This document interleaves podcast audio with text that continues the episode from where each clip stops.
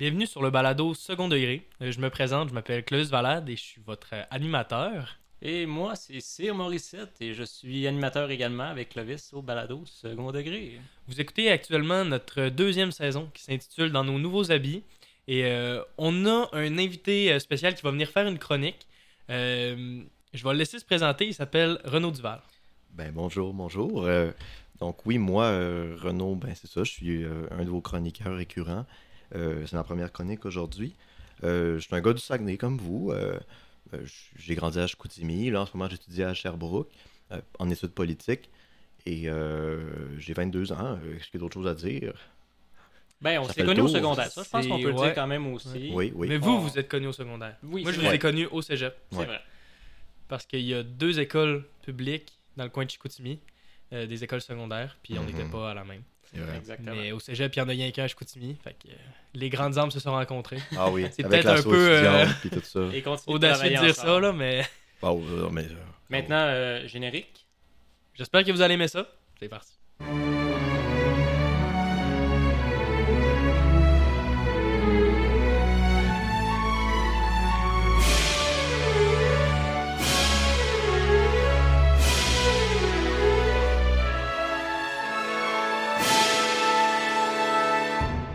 Donc, euh, Renaud, je vais te laisser aller avec euh, ta première chronique sur le Haut-Karabakh, si je me trompe pas. au Karabakh, tu peux le prononcer au Haut-Karabakh. Karabakh, aussi. Là.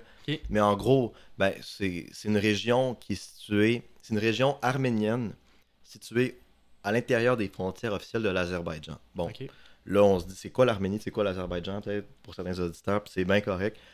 Ça, c'est une région qui s'appelle le Caucase.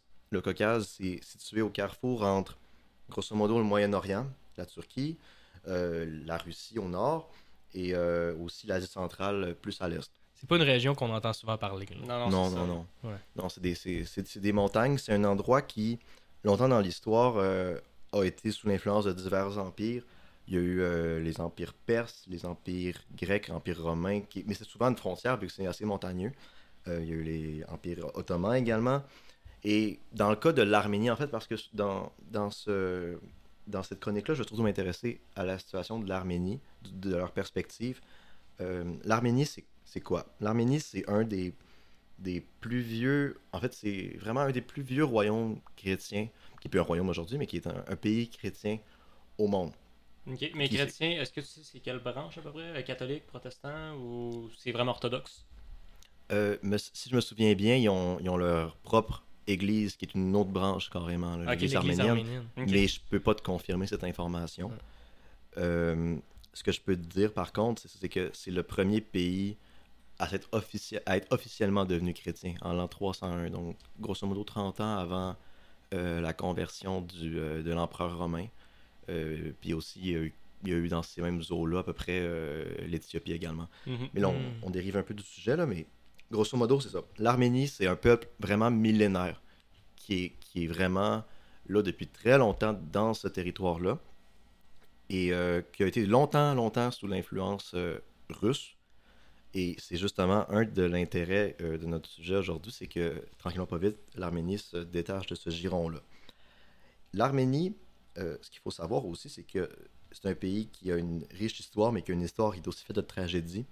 En termes de génocide, mettons, il y a eu le génocide arménien en 1915 perpétré par euh, les Ottomans, qui a fait 1,5 million de morts environ, selon les estimations. Parfois, ça varie, là. Mais euh, l'Arménie est vraiment un, peuple très résilient. Les, les Arméniens, c'est un peuple reconnu comme étant très résilient. Puis je peux vous dire qu'en ce moment, ils vivent des affaires pas faciles. Donc, c'est ça. Pour revenir, euh, on, va, maintenant euh, on- qu'on a fait ce survol historique très large, on, va, on va aller dans l'histoire plus récente. Donc, l'Arménie était une république socialiste soviétique. Donc, elle faisait partie de l'URSS. Il y avait plein de républiques socialistes, euh, dont notamment l'Ukraine ou la Biélorussie. L'Arménie en était une, l'Azerbaïdjan également. Quand il y a eu l'effondrement de l'URSS, ces républiques-là sont devenues indépendantes. Sauf que le problème, c'est que, puis c'est c'est un problème assez classique malheureusement dans l'histoire du 20e siècle, les frontières ne reflétaient pas les réalités des nationalités locales. Effectivement, c'est un problème, je pense, qui est quand même assez fréquent, puis on en subit encore les conséquences aujourd'hui. Mm. Ouais. Quand on pense juste, admettons, au continent africain ou euh, au Moyen-Orient. Moyen-Orient aussi. Là. Mhm. C'est ça. Puis là, la situation, c'est que t'as- dans le Haut-Karabakh, une grande partie de- d'Arméniens, en fait en ce moment c'est 100 000 personnes qui habitent sur ce territoire-là, au sein des frontières officielles de l'Azerbaïdjan. Donc ça, ça a fait un gros conflit de 1988 à 1994 qui s'est conclu par une victoire, on pourrait dire, de l'Arménie dans le sens où, même si officiellement sur la carte, l'Azerbaïdjan contrôlait cette région-là, dans les faits, c'était contrôlé par l'Arménie. C'est assez compliqué, là, mais mais c'est ça. Et donc, les Russes jouaient un rôle, disons, de, de stabilisateur dans la région.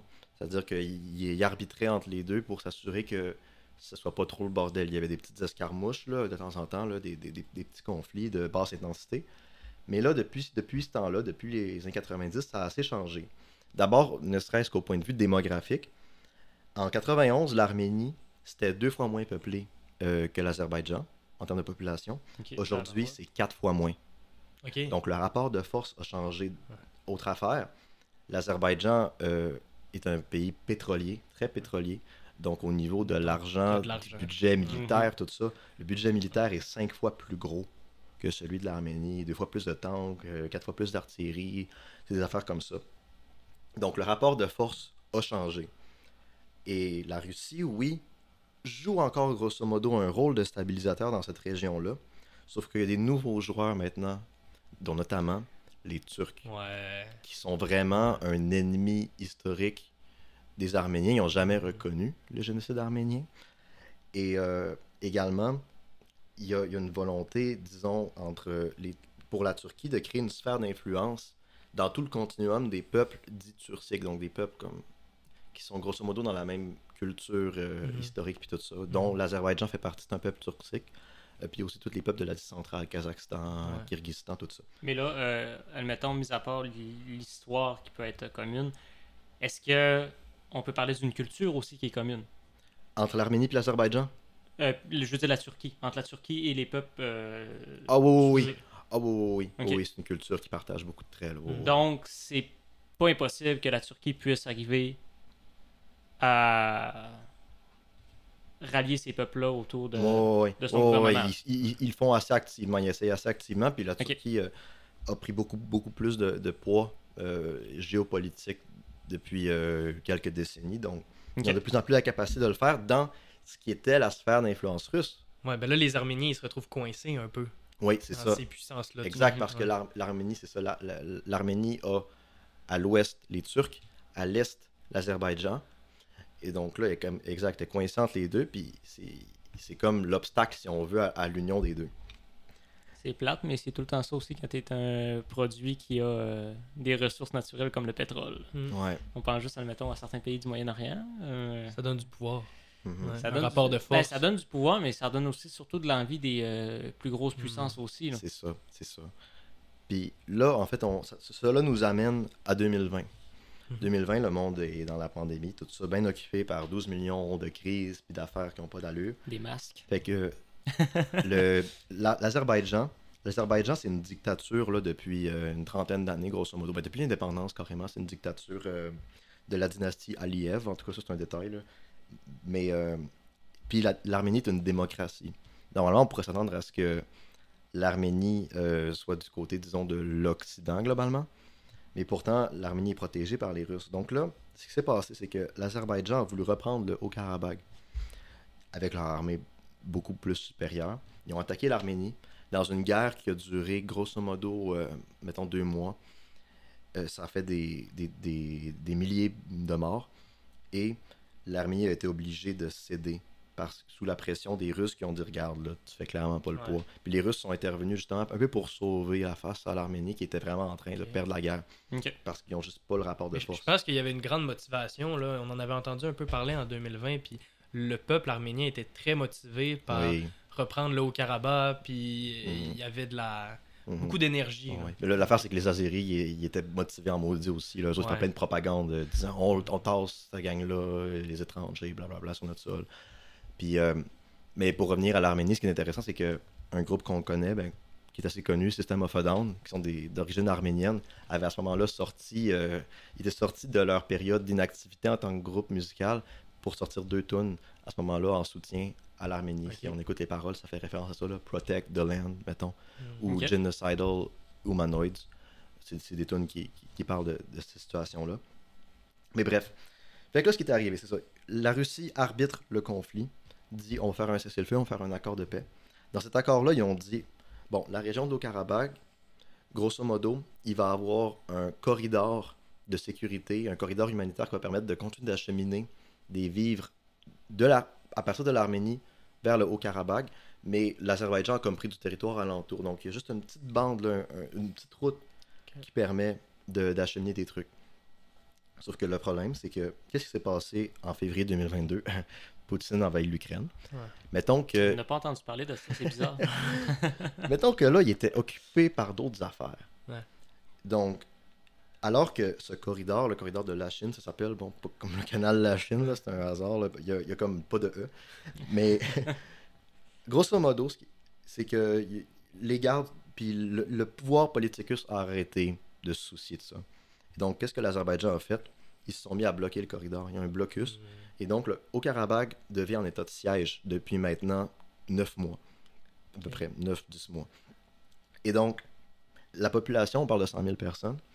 En ce moment, là, au moment qu'on se parle, n'a presque plus de vivres, n'a presque plus de médicaments. C'est des pénuries partout. C'est la misère à avoir du pain, des queues, des longues files partout. Ouais. C'est pas Jojo, là, ce qui se passe. Mais pourquoi, s'ils veulent pas récupérer ce territoire-là, du Haut-Karabakh, l'Azerbaïdjan, pourquoi ils euh, ils essaient pas de, de de l'incruster dans son pays, de lui donner des vivres pour justement dire Hey, regardez, c'est nous les anti, les Azerbaïdjans, les Azerbaïdjanais. Ouais, ouais, ouais, ouais, on, Puis, est, on est euh, fin, puis tout. Ouais, c'est ça. Ouais, le Pourquoi pro- ils jouent pas ce jeu-là? Parce que ça, ce que ça voudrait dire, c'est que les Arméniens arrêteraient de résister au, au sein du Haut-Karabakh.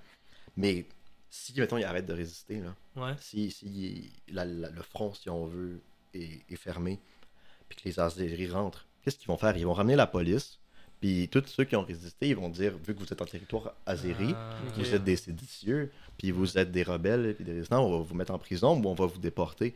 Donc, grosso modo, donc, dans les faits, les gens, le- le- ça s'appelle comme ça aussi, là, le Haut-Karabakh, deviendrait dépeuplé, puis perdrait comme... Les gens perdraient leur terre. Ça- ce serait ça, inévitablement. Du moins, c'est ça que les gens pensent, parce qu'il n'y a pas de relation de confiance, tout. C'est Mhm. ça qu'il faut aussi comprendre. là. Et donc, c'est ça, c'est une région en ce moment qui est coupée du monde. Euh, et Poutine, pendant ce temps-là, qu'est-ce qu'il fait quand on lui pose des questions par rapport à ça? Il dit c'est de la faute des Arméniens. Il avait juste à pas euh, signer l'accord s'il était pas content. Puis à- Mais non, mais crime, là, à un moment donné. Mais là, il se met à dos des, des amis à la base, des Mhm. alliés. Ben, c'est ça. Puis là, l'Arménie commence à faire là. Oh, oh, oh, oh, oh, oh, oh. T'étais censé nous protéger, toi, là. T'étais censé s'assurer que notre monde allait être sécuritaire. Ouais. Fait que qu'est-ce qui se passe en ce moment? Le premier ministre euh, de l'Arménie a dit récemment que c'était une erreur stratégique. Donc, ça, c'est en, en termes diplomatiques, c'est gros, là. Que un espèce de que- retournement de veste. là. Ouais, que- Ben, un peu c'est- comme la France avait pu faire aussi avec les, les États-Unis. là. Ouais, à une certaine époque, dans les années 60, là. Euh, ben, pas juste. Euh, je- euh, voilà pas longtemps aussi avec la vente des sous-marins. Ah, oui, oui. Mais ça, a c'est- ça, été un, gros. Ben, c'est sûr que j'extrapole quand même. puis c'est- Non, non, non, je c'est comprends. et des oranges. Je mais C'est un espèce de retournement de veste aussi qui s'est Oui. passé à ce moment-là. Oui, mais la- le truc avec la France, c'est que c'est resté des paroles. Mais ce que fait en ce moment le gouvernement arménien, c'est vraiment d'aller chercher d'autres alliés. Hmm. C'est vraiment de, de se détourner progressivement de la Russie. Parce que qu'est-ce qui s'est passé la semaine dernière? Puis on en vient à l'actualité. Les Arméniens ont fait des, ac- des, des exercices militaires avec les Américains Oh. en territoire arménien. Ok. Aïe, aïe, aïe. Ok. Fait que là, La donne, elle change en la donne, elle change Mhm. en maudit. Parce que. Puis qu'est-ce qu'on voit en parallèle de ça? La semaine dernière, là, on voit l'Azerbaïdjan qui commence à mettre des, beaucoup de troupes militaires à la frontière de l'Arménie. Les trocs, ils ont des signes que c'est des A à l'envers, tu sais, avec des bandes blanches. Mhm. Ça vous rappelle pas quelque chose, ça? Le Z. Exactement. Mm. C'est ça. Puis là, ils se mettent à avoir un, un autre langage par rapport aux, aux gens du Haut-Karabakh. Ils disent Ah, c'est des citoyens égaux, c'est des Azéris en devenir, tout ça. Ok. Ça ressemble d'où- drôlement D'où au- à ce que je disais tantôt un peu? Ouais, mais c'est c'est du discours, là. C'est, la, la propagande. Je veux dire, personne croit à ces menteries-là. Mais, ben là, je parle vraiment comme quelqu'un de partiel en disant ça, mais allez voir de vous-même les discours du président de l'Azerbaïdjan, vous allez comprendre. Puis, admettons, juste question de même aussi, euh, je sais pas si tu as cette information-là, mais l'équipement aussi militaire euh, des Arméniens, c'est-tu maintenant des, de l'équipement militaire états-unis qui sont en train d'aller chercher? Parce que je sais que ça, ça peut être aussi euh, un autre euh, Ouais, position que tu peux prendre en allant chercher l'équipement militaire d'un concurrent. ouais. Tranquillement, pas vite, oui. Ok. Mais le truc, c'est que ça prend du temps, là, grosso modo, ren- Non, non, c'est sûr. renouveler, ton, ouais. renouveler ton, ton équipement Ils militaire. bâtissent Oh, ouais. une relation. là. Ouais. Des Ce qui est choses intéressant, à c'est que ça, c'est c'est trop bizarre quand on, on voit le monde géopolitique, mais l'Arménie se fait aussi euh, donner de l'équipement militaire par l'Iran, faire. qui Ok. est au sud de la frontière. Ouais, ouais. Là, tu te dis pourquoi pas? L'Iran, c'est l'ennemi juré des Américains. Qu'est-ce que c'est ça? Qu'est-ce que c'est ça? C'est super. hmm, Est-ce que, est-ce que l'Arménie pourrait jouer une sorte d'état tampon avec. Ok. Ouais, puis en plus, l'Iran, dans, dans le, à l'extrémité nord de l'Iran, il y a beaucoup d'Azéris qui habitent au sein de ce territoire-là. ok. Fait que si l'Azerbaïdjan là, envahissait l'Arménie, occupait beaucoup plus de territoire, devenait beaucoup plus puissant, Hmm. le rapport de force, tout, tout ce qu'on parle depuis tantôt, c'est des questions de rapport de force. C'est vraiment là, de la politique old school. Old school. Ben, si, le, si jamais l'Azerbaïdjan devenait plus puissant, l'Iran risquerait d'être déstabilisé à l'interne. Puis que cette minorité azérie pourrait réclamer plus d'indépendance, d'autonomie, voire d'être attachée à l'Azerbaïdjan. Donc, l'Iran veut pas ça. Donc, on est vraiment dans une situation bizarre. Là, parce que Mm. quand tu regardes grosso modo, je dirais pas de dire grosso modo, l'alignement. quand tu regardes l'alignement des pays, bon, la Turquie est dans l'OTAN, donc alliée aux Américains en théorie. Mhm. La Russie fait une guerre euh, indirecte avec les Américains. Ouais. La Turquie essaie de jouer un espèce de rôle de médiateur entre les deux, de faire des négociations. T'as l'Iran qui est l'ennemi juré des Américains. Puis au milieu de ça, t'as deux pays, dont un peuple millénaire qui veut juste survivre, Mhm. puis qui sait plus vers qui se tourner. Hmm. On par- euh, par- parle d'un bordel. Donc c'est c'est un peu grosso modo ça ma chronique. Tout ça pour dire que ça se pourrait que dans les prochaines semaines, vous voyez un nouveau conflit éclater. Puis que là, personne ne comprenne. Parce que Hein, d'où c'est que ça sort ça? Sauf Ben là, vous allez avoir qui- eu du contexte. Sauf ceux qui ont écouté le balado Exact. second degré, eux autres vont être informés, puis vont pouvoir tout raconter à leur entourage. Mais euh, moi, j'ai une question. Peut-être que je sais pas si tu vas être capable de répondre, mais en quoi ça nous impacte ou ça impacte notre relation avec d'autres pays qui peuvent venir nous toucher? Ouais. Mais c'est une, bonne question. En fait, l'Union européenne, par exemple, Ouais. l'OTAN, a toujours des visées expansionnistes. Mhm. On le sait, euh, c'est un discours pas juste de Vladimir Poutine, mais de beaucoup d'observateurs. C'est à Mhm. prendre avec des pincettes, parce que des fois, on utilise ça pour justifier l'invasion de l'Ukraine, ce qui est complètement ridicule, mais c'est quand même Pour vrai que... Oui, Pas nécessairement c'est le pas, pas- c'est pas- ça. pas- faut pas le justifier avec ça, mais effectivement, l'OTAN et l'Union européenne veulent, tou- veulent toujours s'étendre. Puis un des pays vers lesquels ils, ils veulent depuis longtemps s'étendre, c'est la Géorgie. la Géorgie. oui. Ouais. Ouais, c'est ça. Le Caucase, le Caucase, c'est grosso modo, ah, faut que j'arrête de dire ça, trois pays. La Géorgie, l'Arménie puis l'Azerbaïdjan. Ouais. Donc, on cherche à prendre dans notre sphère d'influence la Géorgie. La Géorgie a une frontière avec l'Arménie. Après ça, l'Arménie, c'est une frontière avec l'Iran. Ouais. Tu sais, Ça, ça se rapproche beaucoup des ennemis américains. là. De plus en plus, l'OTAN Mhm. se, Mhm. rapproche des ennemis occidentaux, la ça. Russie, l'Iran. Mhm. Puis si on regarde aussi les frontières de la Russie, Ouais. ça, euh, moi, moi, en tout cas, personnellement, là, ça, ça me fait penser à une forme de ceinture qu'on créerait pour encercler, grosso modo, la Russie. Ouais. Ben, Et- c'est ce qu'on veut faire aussi depuis le début. Là. Je veux dire, on s'en cache pas non plus, l'Occident, de- de- d'essayer de, plus en plus isoler euh, Mhm. la, la Russie. Mhm. Puis maintenant, la Russie. Ça, c'est sûr que c'est un jeu aussi à, à- à- à double tranchant. Ben oui, c'est ça. Parce que là, la Russie commence à devenir excessivement autonome. Mhm. Puis ça, c'est peut-être pas pour le meilleur. Ben, pour nous autres, en tout cas. Il n'y a rien de plus dangereux qu'un un tigre ou un félin ou un animal qui est mis dans un coin. Ouais.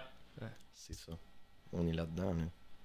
Fait que- Mais les, ces pays-là aussi, qu'on, de- depuis tantôt qu'on parle, encore une fois, ça reste des États tampons aussi. C'est comme la Corée du Nord que la Chine maintient de plus en plus parce que ça fait un excellent État Ouais. tampon s'il y a une guerre qui se déclare. Ouais. Parce que l'histoire nous l'a toujours rappelé, les débarquements, ça coûte cher autant à vie humaine qu'en Mhm. monnaie, qu'en besoin stratégique, c'est Mhm. l'enfer. Mais c'est un sujet complexe, hein, quand même. C'est vraiment J'espère que complexe. les auditeurs ils ont été capables de suivre un peu parce que Mhm. pour quelqu'un qui ne sait pas, tu sais, nous autres, on sait un peu parce qu'on s'intéresse à ça. C'est quoi le Caucase, c'est quoi l'Arménie, tu sais. Mhm. En 2020, j'avais entendu parler justement de la guerre du Haut-Karabakh, mais c'est un sujet puis que les médias vont pas nécessairement traiter parce que c'est tellement loin de nous. Ouais. L'Ukraine, compliqué aussi. Que- Parce Ouais. que l'Ukraine, Oui. c'est loin de nous aussi, mais c'est quand même compliqué, Ouais. c'est complexe aussi. Mais l'Ukraine a plus d'impact global Ouais. sur nous aussi, puis sur les rapports de puissance, les rapports de force. Puis Mhm. cette situation-là, c'est que c'est deux petits- des petits pays quand même, là, l'Arménie, l'Azerbaïdjan. Donc, on se dit, bah, bah, qu'est-ce que ça donne? Et moi, je considère quand même que cette guerre-là, avec toute le- l'espèce d'enchevêtrement des pays alentours, a le risque, je sais pas, là, c'est un risque de, de se développer dans des manières qui restructurent les alliances alentours. Ouais. Mhm.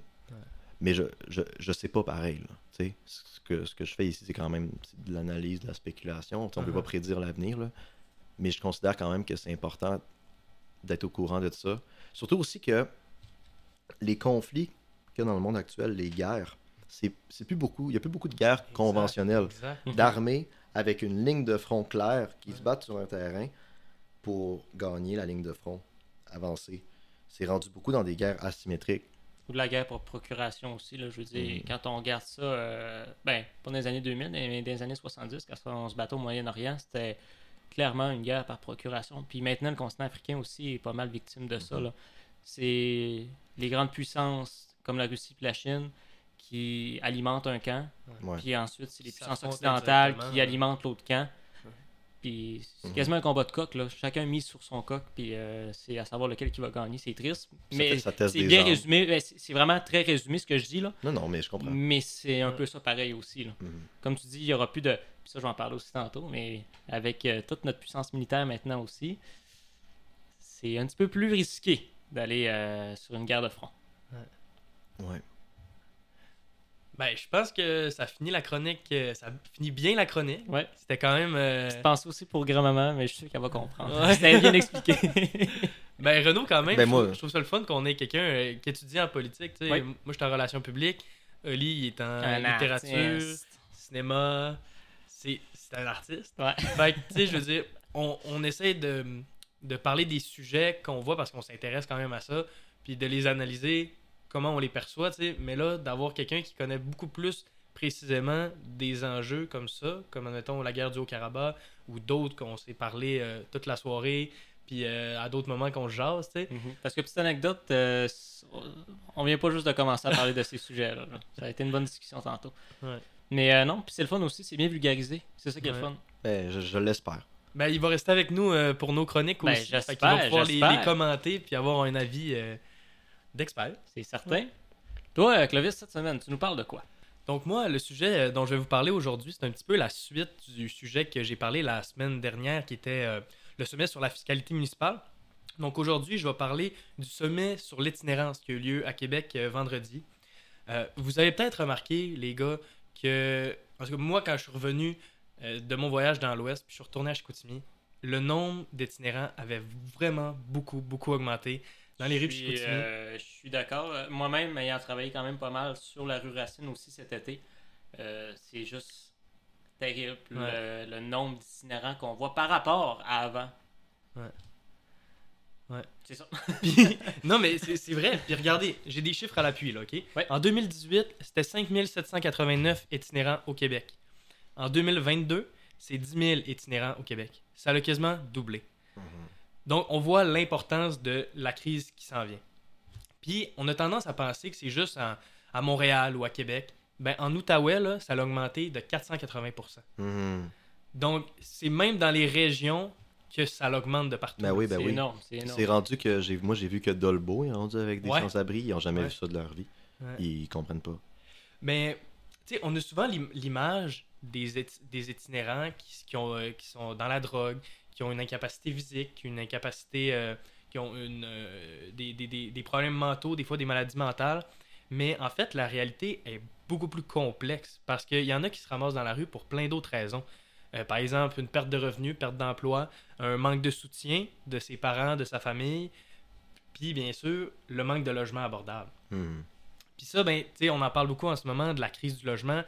Puis on voit quand même que là, il y a une mobilisation générale qui se fait. Euh, là, euh, récemment, cette semaine, euh, Justin Trudeau a dit qu'il allait enlever la TPS sur euh, les constructions immobilières pour encourager les municipalités à faire ça à des plus faibles coûts.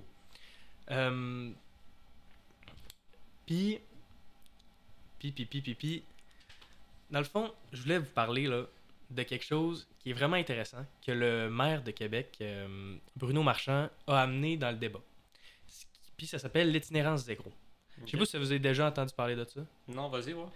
L'itinérance zéro, ben, c'est le fait de. Ben, ça le dit un peu. C'est c'est de vouloir qu'il y ait plus d'itinérance dans, dans, dans son pays, dans son endroit où on vit. Puis euh, la Finlande, c'est un bon modèle qui a réussi à faire ça, l'itinérance zéro.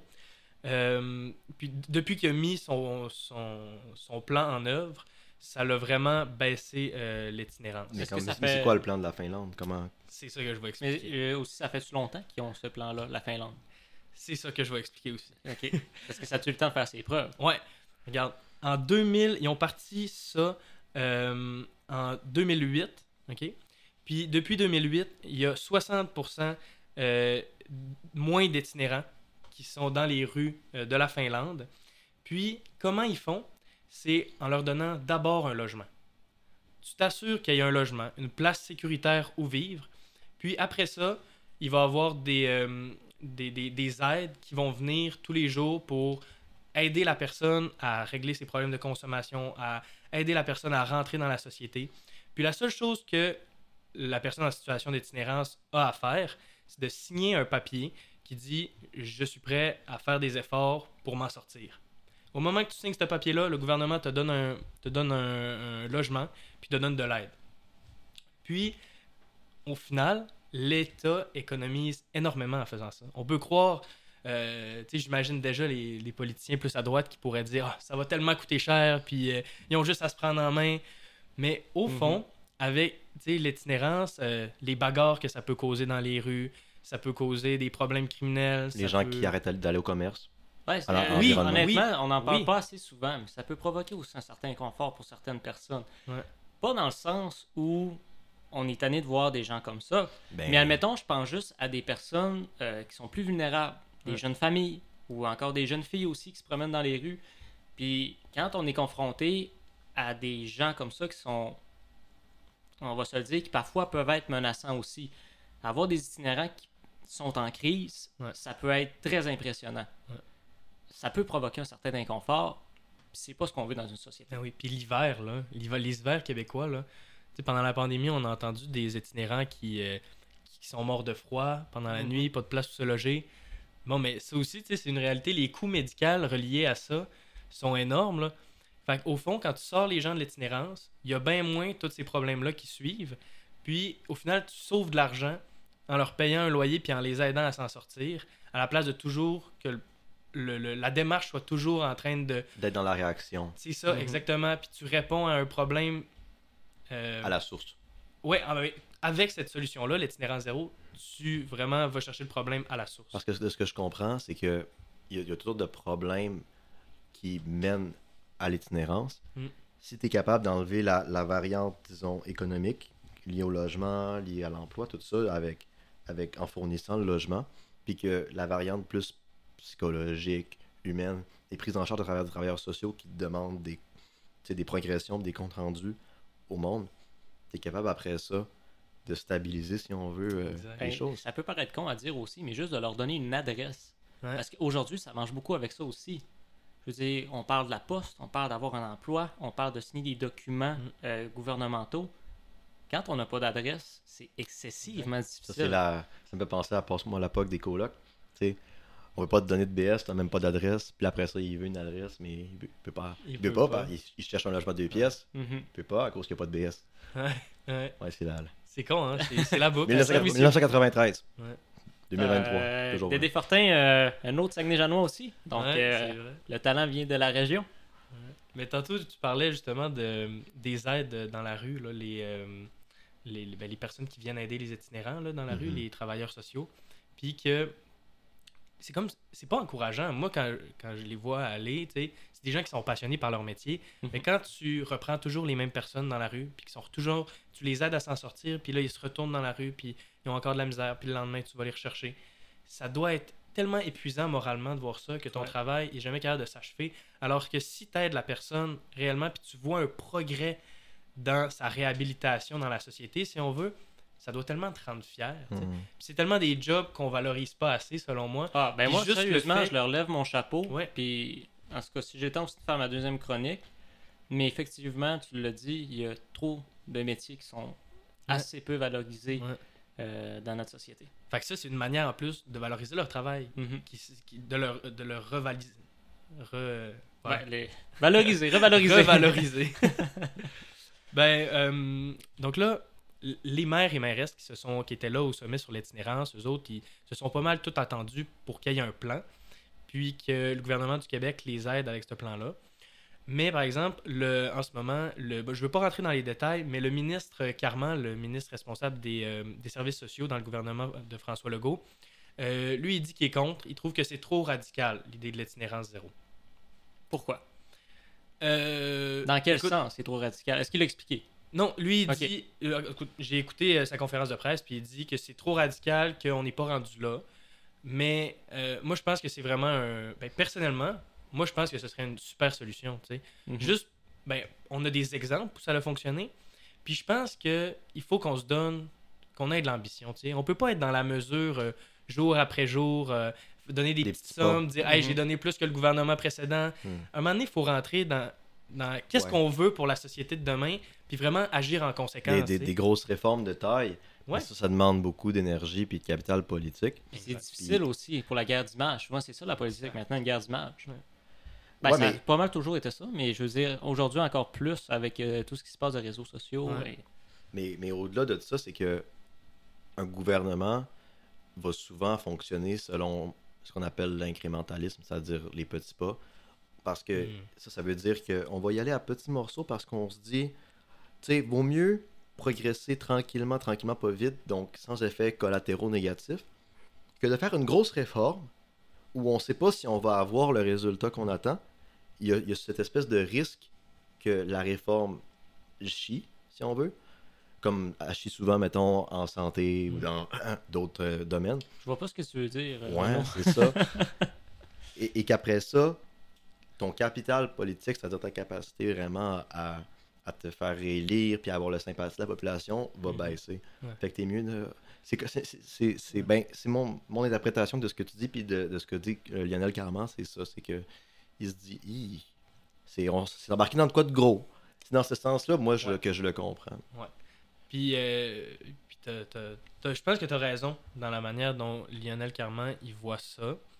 Mais, tu sais, la, la peut-être ma réflexion est un petit peu plus euh, brute. Mais moi, tu sais, j'ai l'impression qu'un gouvernement qui veut vraiment changer les choses, qui va arriver puis qui va investir dans les services sociaux, qui va justement euh, permettre l'itinérance zéro, mettre un programme en place pour l'itinérance zéro, j'ai l'impression que quand il va partir, le gouvernement qui va arriver, qui va être peut-être euh, plus de droite, parce que d'habitude, c'est les gouvernements plus de gauche qui vont instaurer des programmes sociaux, Mhm. va couper là-dedans pour essayer de rééquilibrer le budget, par exemple. Puis là, après ça, va, va, va dire Ah, mais vous voyez, ça marche pas. Ouais, Puis après ça, ils vont couper le, le, le programme parce que, mais tu sais, au fond, c'est c'est une boucle. Ils le financent pas assez, fait que ça fonctionne pas, fait que ça leur donne Mhm. euh, la permission, si on veut, d'arrêter le programme. Et un autre point aussi souvent qui est étonnant, c'est que quand quelqu'un rentre au pouvoir, souvent la personne qui va rentrer au pouvoir, au début, va être obligée de subir les impacts de la politique précédente. Mais souvent, dans la tête des gens, c'est pas le gouvernement précédent qui a causé ça. Mm. C'est le gouvernement qui vient d'arriver sur place. Mm. Les gens, des fois, ont de la difficulté aussi à se projeter un petit peu plus euh, dans le temps. Mais la faute est facile à, Ah, facile de l'envoyer à extrêmement facile. Ouais. Ouais. Mais euh, tout ça pour dire que, euh, tu sais, moi je les trouve vraiment beaux, les maires et mairesses. Là, c'est ma deuxième chronique en deux épisodes où je parle euh, des municipalités. Mhm. Mais je trouve que c'est une génération de politiciens et de politiciennes qui redonne espoir en la politique. Oui. C'est des Oui. gens qui sont là pour les bonnes raisons. C'est des gens euh, qui écoutent la population puis répondent à leurs besoins. C'est Mhm. des gens qui ont de l'ambition pour le. Québec. qui ont de l'ambition environnementale. Mhm. Oui. C'est intéressant de Ouais. voir que beaucoup de- des, des, des maires et mairesses, conseillers municipaux qui ont été élus en 2021 n'ont pas eu le discours classique qu'on voit en politique municipale, qui est celui du développement économique, Ouais. mais qui ont plutôt axé sur le- la qualité de vie, Ouais, le bien-être euh, Mhm. C'est vraiment... Il y, a, il y a un nouveau discours, puis je trouve ça intéressant. Le problème, c'est que, oui, ces gens-là sont très visionnaires, puis ont beaucoup de bonnes idées. Mm. Le problème, c'est qu'on leur donne pas les moyens de les mettre en place. Est-ce c'est un autre qu'on pourrait comparer ça avec les provinces qui ont de la difficulté aussi à avoir des moyens puis des Ah financements oui. du fédéral? Ah Je oui. pose la question. Mais je pense que ça, c'est un- peut-être que notre expert politique euh, peut mieux nous répondre, mais je pense que c'est un problème des. des euh, il y, a- y des- il y a des points forts à avoir un État décentralisé où il y a plusieurs paliers de gouvernement, mais il y a aussi des points moins forts comme, euh, comme, un long débat comme le fait que l'argent soit mal distribué entre les paliers de gouvernement. Mhm. Puis c'est que aussi, le gouvernement au top veut tout le temps justifier sa pertinence Ouais. en s'investissant dans les enjeux. Le, le- le fédéral est excellent là-dedans. De, de dire, ah, on va, ceux qui vont faire des programmes sociaux pour les dentaires, pour la santé, pour les médicaments. pour- Là, c'est comme, mais à taper, mais c'est tout ton champ de compétences, cette affaire-là? Mm. Les garderies, blablabla. mais c'est pas ton. Dans la Constitution, c'est pas ça qui est écrit. C'est pas comme ça que ça fonctionne. Puis là, il y a, y y une petite twist, là, en tout cas, qui s'appelle le pouvoir fédéral de dépenser, qui leur permet de, de faire ça, Ouais. de justifier ça. Puis après, ils se ramassent pas avec tous les effets collatéraux négatifs parce que dans les, les c'est encore la responsabilité des provinces. C'est Mhm. la même chose pour les villes. ça Si l'itinérance, ah, ben écoute, euh, ça c'est un problème municipal, cher. Ok, mais ils sont où mes moyens pour le régler? Exact. C'est de- ça, c'est un autre enjeu. Là. euh, les villes font grosso modo, faut que j'arrête de dire ça, front commun. font front commun. Ouais. Les, les villes font front commun pour avoir un nouveau pacte fiscal, Ouais. Pour avoir davantage de rentrées d'argent qui leur permettent de réaliser leur, leur projet. Mm. Puis la négociation est vraiment difficile en ce moment avec le gouvernement à ce niveau-là. là. Mhm. Ça fait quelques fois qu'on amène l'idée que les maires et mairesses du Québec, des, des plus grandes villes si on veut, sont l'opposition officielle à la CAQ. Exact. Parce que la, la grande différence de, de vision pratico-pratique qui s'exerce en ce moment, c'est à ce niveau-là, on peut aussi parler au niveau... Ben, le, le projet, euh, je pense, qui a le plus reflété ça, c'est le troisième lien à Québec. Je pense que ça a été vraiment l'événement qui peut le plus euh, démontrer ce que tu es en train d'expliquer en ce moment aussi. Mhm. C'est Comment? un clash. Comment? Comment? Ben, le fait que euh, la mairie de Québec s'opposait à Ah, un mais projet. Lévis, eux autres, ils voulaient vraiment, par exemple. Ben, c'est sûr. Mais là, je parle de la mairie de Québec. par exemple. Ok. C'est la mairie de Ouais, Québec. l'ex- l'exemple fonctionne si on parle de la mairie. de on, va- Québec. on- peut parler du tramway, par exemple. oui, Ouais. le tramway Là, aussi. euh, le- Ouais. Ben, ça fait Effectivement. changer la CAQ sur euh, des points de vue comme ça. Là. Ouais. Mhm, mhm. Aussi sur l'urbanisme en général. Hmm. L'Union des municipalités du Québec, l'Union des urbanistes du Québec, ces associations-là disent il faut revoir la manière dont on développe nos villes. Ouais. Puis le gouvernement du Québec dit oh, on va faire la consultation avec Ouais. un panel, puis après on va faire une nouvelle politique. Tu sais, un petit peu creux. En- Encore là, c'est l'affaire des petits pas, c'est l'incrémentalisme. Mhm. Tu sens que tranquillement, pas vite, ils s'en vont vers ça, mais ils veulent pas montrer qu'ils vont à fond. Est-ce que ça se fait ailleurs qu'au Québec? Là, on voit cette dynamique-là cette dynamique-là avec les villes au Québec. Est-ce que ça se fait ailleurs, dans d'autres provinces, dans d'autres pays, où on voit les gouvernements locaux essayer de prendre du pouvoir, si je peux dire ça? Essayer de... Je sais pas si tu sais. Oui, je vois ce que tu veux dire.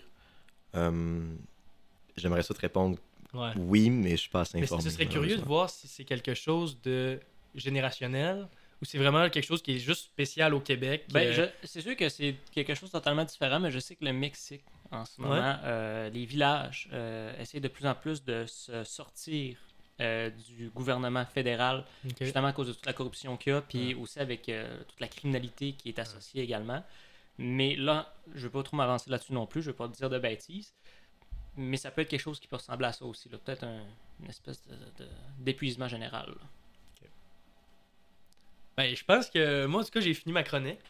Mais en tout cas, c'était très bien. C'est bien aussi qu'on a Ouais. parti de l'itinérance puis qu'on est rendu aux municipalités encore, mais Ouais. ça prouve que c'est un sujet qui nous passionne. Puis même pour nous autres, du monde de région, Ouais. Pense que ça Hey, montre ça aussi existe un- aussi les villes en région. Euh, c'est ça. On, on en parle-tu un petit peu de la mairesse de Chipcha, là? Si vous permettez de l'appeler comme ça. Ouais. Madame Dufour. Ouais. Ben non, mais Madame Dufour, qui, à ce sommet-là, elle a Ah envoyé deux conseillers municipaux qui sont même pas dans des centres-villes. Mm. Tu sais, veut dire Mireille Jean du centre-ville de Mais Chicoutimi, ils sont c'était dossiers la en mieux plus à Mireille placée. Jean, je pense. Exact. Mhm. C'était la mieux Ouais. placée. Mais on sait, Mireille Jean a des visées sur la mairie, est, une des, est une des opposantes principales au conseil Ouais. municipal à Judy-Four. Mais je suis pas d'accord Il avec ce que tu dis, jeu, euh, parce que Julie. Dufour Ouais. euh, est souvent euh, à Chicoutimi. Là. Elle, elle est allée à Chicoutimi euh, v'là moins de deux mois à peu près. Ah non, Seigneur, ça, ça serait, ça, ça, on pourrait en parler pendant une heure de Oui, la mairesse de. Chipcha puis de... Mais j'ai bien aimé, par exemple, l'expression la mairesse de Chipcha. euh, Ah, c'est La bon. mairesse de Kenogami, on peut euh, se promener dans ces coins-là. là. Oh, Seigneur. C'est intéressant. Exactement. Alors, euh, ton sujet à toi Oui, euh, ben écoute, euh, je pense que je vais avoir le temps de juste faire une chronique, mais c'est pas plus grave que ça. L'autre, je vais la réserver pour plus tard si ça ne se finit pas. Mais tout ça pour dire que cette semaine, je suis allé voir le film Oppenheimer, j'ai réparé mon erreur. Oh oui! Oui, je suis allé voir aussi en version originale, parce que je voulais pas non plus me faire juger par mes collègues de cinéma qui, eux autres, sont totalement contre la Les traduction. puristes. Les puristes, exactement. Je suis pour la traduction des films, euh, pour la compréhension, honnêtement, ou même avec les sous-titres, parce que les gens qui disent je l'écoute en version originale, mais je l'ai sous-titré en français. N'empêche, t'as quand même une traduction avec les sous-titres. Mm. Voilà, c'est mon point de vue, c'est dit. Mais ils disent qu'il voit plus le rôle d'acteur. Ouais. Oui, peut-être, dans t'es trop certains occupé cas. à lire les sous-titres, fait que tu vois pas jouer l'acteur. Exactement. Mais en tout cas, tout ça pour dire que des fois, je suis un petit peu tanné cet élitisme-là au cinéma, mais c'est pas le sujet de ma chronique. Euh, tout ça pour dire que dans Oppenheimer, bien entendu, on l'a dit euh, la semaine passée, ça raconte l'histoire euh, du docteur Oppenheimer qui, lui, c'est celui à qui on attribue l'invention de la bombe atomique. Bien entendu, c'est pas lui qui l'a créé techniquement, ça a été des travaux de chercheurs, ça a été une équipe qui a construit ça, mais c'est lui qui était à la tête de l'équipe qui a mis au point la première bombe atomique et qui en résultera par la suite avec les armes nucléaires. Tout ça pour dire que le film fait énormément réfléchir sur la puissance de, feu qu'on a. Et aujourd'hui, avec l'arme nucléaire, ce qui semblait être la solution pour la paix dans le monde, est désormais rendu pas mal plus un stress général euh, pour les gouvernements. Ouais, mais on dit que c'est la solution pour mettre la paix dans le monde, mais je pense que c'est surtout. C'est une manière de le voir pour que on se sente pas trop démoralisé que cette arme-là peut euh, détruire la planète. Non, non, non, c'est- c'est basé dans les faits quand même. Que la- L'arme nucléaire Ouais. a amené beaucoup Ouais. plus de paix. Si c'était pas de l'arme nucléaire, Mhm. il y aurait eu une guerre peut-être en en fin des années 40, années 50 entre l'Union soviétique, le bloc de l'Est et le bloc de l'Ouest. C'est assez clair. hein. La- L'affaire, c'est qu'il y a une théorie qui veut. Ben, c'est pas juste une théorie, ça s'est démontré, là. C'est celle de la dissuasion nucléaire. Mhm. Mhm. Quand, quand un pays peut t'écraser la tête si tu ne te plies pas à certaines de ses volontés, tu te dis ouais, ok, euh, on va faire attention de ne pas trop faire le bordel. Mhm. Et ça, c'est la situation qu'il y a eu entre l'Union soviétique et les États-Unis. Il y avait un certain équilibre des jeux de puissance, qui a eu des paroxysmes à certains moments.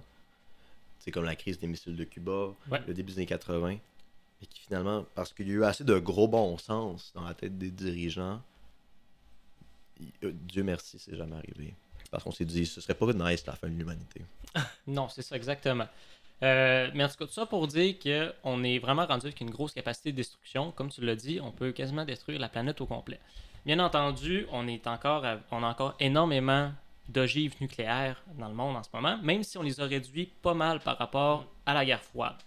Juste pour encore revenir à un petit point régional, euh, la base de Bagotville a été un réservoir d'armes et d'ogives nucléaires. Et ça, on l'a su par après, quand justement sont venus retirer les ogives nucléaires de la Oh base de ben, oh Bagotville.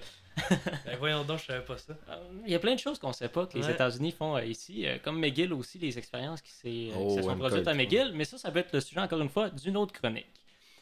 Bref, euh, tout ça pour dire que les armes nucléaires sont euh, excessivement puissantes et même encore aujourd'hui, la technologie évolue. Euh, avant, on parlait de fission nucléaire. Comment marchait, dans le fond, euh, en gros, le rôle d'une bombe atomique. Et ça, je suis allé le voir par après le film, parce que dans le film, c'est très bien expliqué, mais ça reste quand même assez difficile à comprendre. C'est, on va prendre des euh, atomes qui sont excessivement riches en neutrons. Mhm. et on va les faire collisionner ensemble. Et quand ils vont venir tous se collisionner ensemble, ça va donner excessivement d'énergie, ce qui va faire euh, l'explosion. Ouais. Mais là, on a découvert un nouveau principe euh, qu'on utilise, ben, qu'on commence à utiliser pardon, dans les centrales nucléaires. C'est qu'on se dit, au lieu d'utiliser la fission nucléaire, c'est-à-dire d'essayer de diviser atomes, pourquoi est-ce qu'on n'essayerait pas de les fusionner ensemble? Et on s'est rendu compte que ça donne plus d'énergie. Et c'est là qu'est arrivée la bombe H, la bombe à hydrogène. Donc, on prend un atome d'hydrogène et on essaie de le faire fusionner euh, avec d'autres euh, atomes. Là, c'est sûr, je gratte un petit peu en surface. Je suis pas vraiment un bon alchimiste. Oh, ouais, Euh, non, mais t'as de l'air, par exemple. Hein? Ouais, c'est ça. bien ton jeu, là. J'étais un acteur, mais... euh, non, c'est ça. Puis je pense que mes sessions aussi au cégep en sciences de la nature Ouais, ouais, sont une bonne preuve. euh, ouais, c'est ça. Je regarde pas euh, du tout mes, mes cours de, de chimie. Bref, tout ça pour dire que ça fait encore des, des armes plus puissantes. Et pour l'instant, c'est la Russie qui a eu le, le, le- record de la bombe la plus puissante avec la Tsar Bomba. Je pense que vous, êtes, euh, vous avez tout entendu parler de ça. Et euh, bref, euh, là où est-ce que je voulais en venir, c'était justement discuter ensemble, mais je pense qu'on a quand même un petit peu répondu à ça, savoir si vraiment euh, notre capacité de détruire le monde a vraiment apporté de la paix. Comme on l'a dit, avec la dissuasion nucléaire, ça a bien fait, mais ça a apporté un autre type de guerre. Évidemment, la guerre évolue en continu. Avant, on se battait avec des épées, front à front. Ensuite, on a commencé à se battre avec des mousquets, toujours front à front.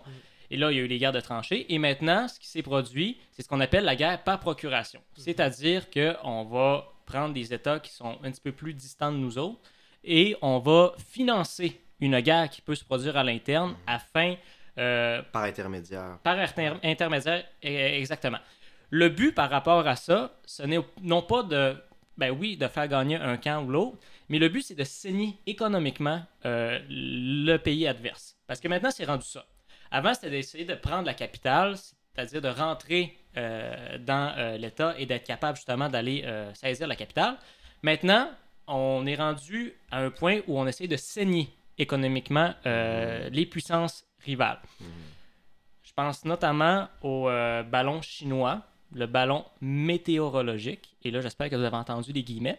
Mais euh, c'est ça. Le ballon météorologique euh, de la Chine, ça a été justement un espèce de coup euh, pour saigner un petit peu, ben, pour démontrer un peu l'impuissance américaine.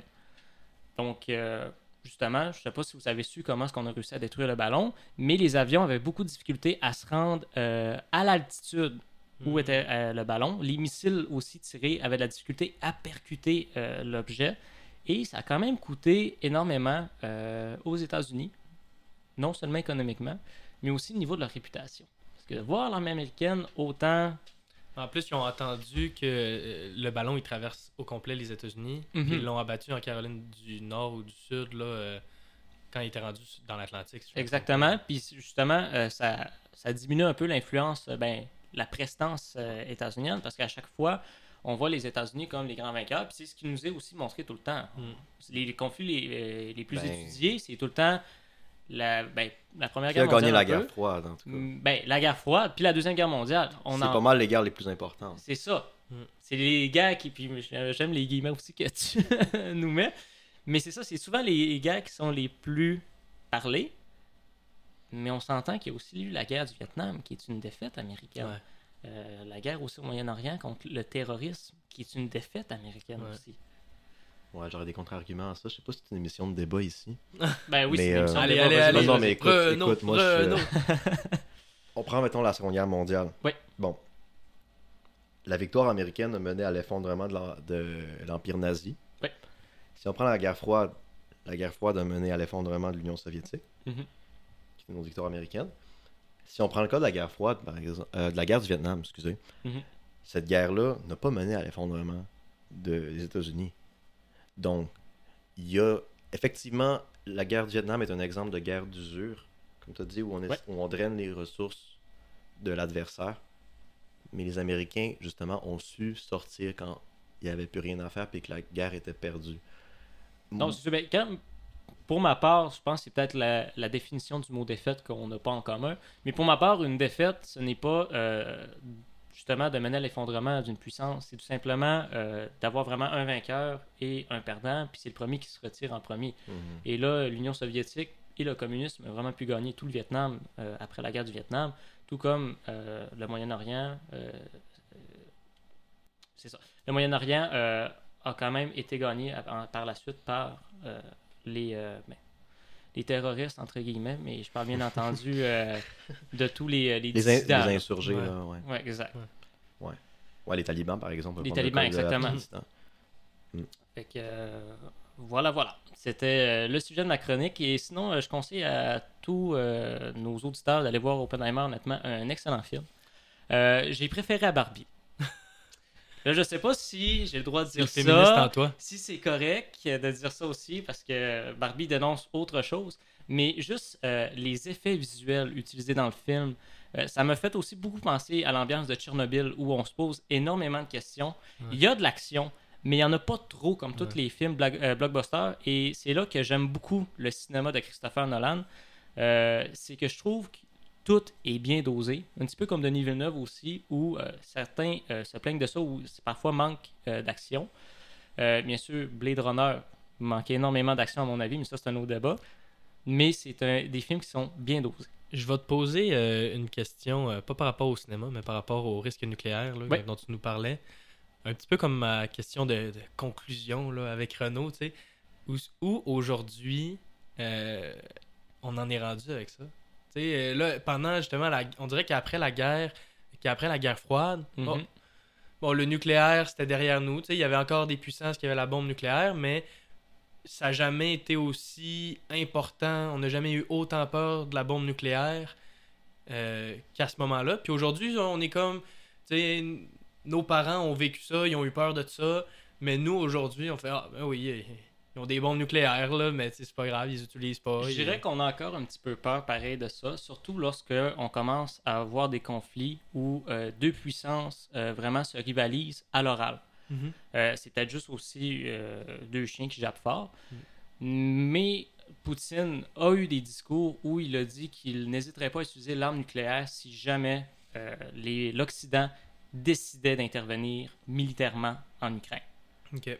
Là, bien entendu, on sait comment ça se passe. On en a parlé aussi la semaine passée. L'Occident donne énormément de ressources, autant financières que militaires, à l'Ukraine. Mais l'Occident ne s'est pas impliqué militairement, Ouais. n'a pas envoyé d'effectifs. Ouais. Il y a de- quand même des soldats euh, occidentaux là-bas, mais souvent ce sont des occidentaux qui sont, vont là euh, indépendamment, Ouais. qui sont là volontairement. Là, on va peut-être faire euh, les quatre coins du monde euh, géopolitique là, euh, pendant ce balado-là, mais Ouais. admettons, on parle souvent que la Chine veut envahir Taïwan, puis que les Mhm. États-Unis vont répondre à la Chine s'ils envahissent Taïwan. Ouais. Bon, mais c'est deux puissances qui ont des armes nucléaires. C'est deux puissances qui ont des armes nucléaires, puis encore une fois, c'est excessivement tendu justement parce qu'ils ont les armes nucléaires. Euh, la Chine fait des euh, manœuvres militaires proches de Taïwan, Ouais. mais je dirais pas nécessairement, parce que c'est un petit peu plus complexe que ça, euh, Taïwan.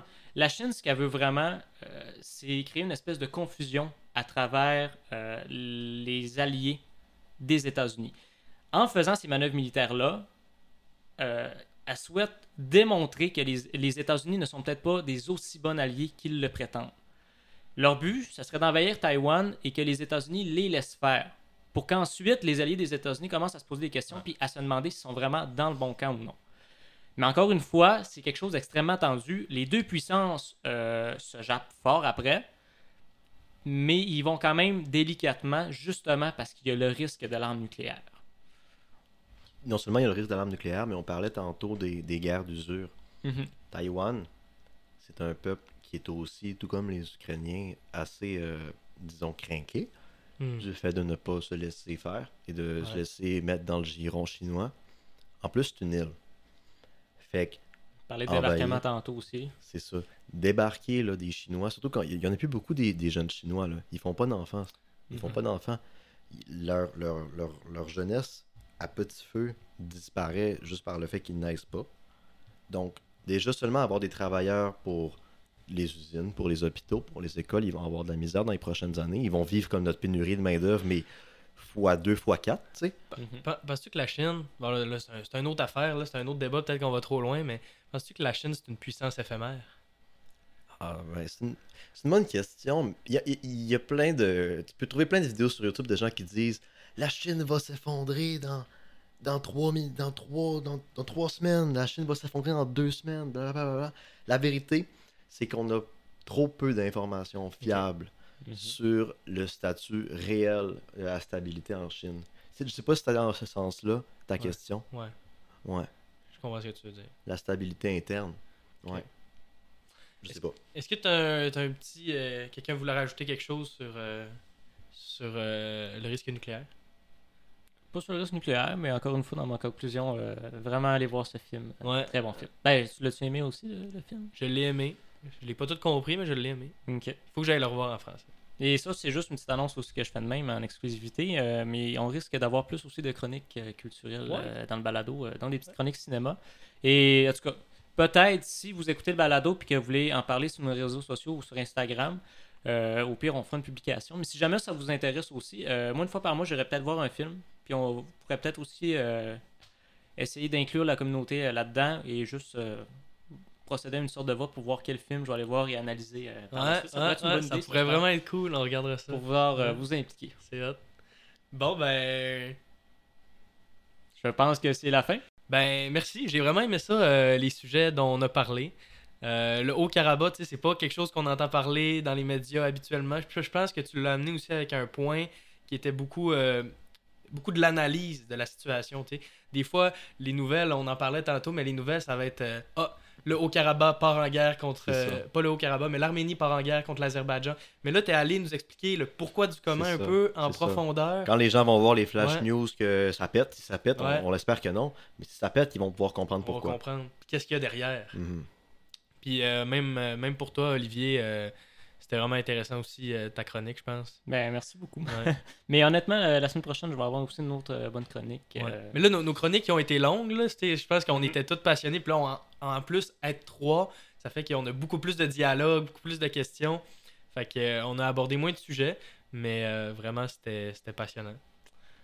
Que, euh, on euh, vous rappelle toujours aussi que vous pouvez nous suivre sur nos réseaux sociaux, sur euh, Ouais. Instagram, sur euh, Facebook, sur euh, Threads aussi. Yes! Nouvelle application TikTok. Meta, TikTok. Et euh, il y a toujours aussi le courriel. Si jamais vous voulez nous envoyer des courriels, euh, vous êtes toujours les bienvenus. Ouais. C'est euh, très le fun pour ça. C'est quoi le courriel déjà? C'est euh, second degré, second.degré.balado à commercial gmail.com. Alors, euh, c'était Cyr Morissette et Clovis Valade, vos animateurs, avec l'aide de Renaud Duval. Un chroniqueur euh, qui va nous revenir euh, plus tard aussi dans la Euh, je saison. Plus juste une euh, chronique par saison. Ouais. Au plaisir. Non, non, ce sera pas la dernière. Parfait. Salut, merci de nous avoir écoutés. Ciao.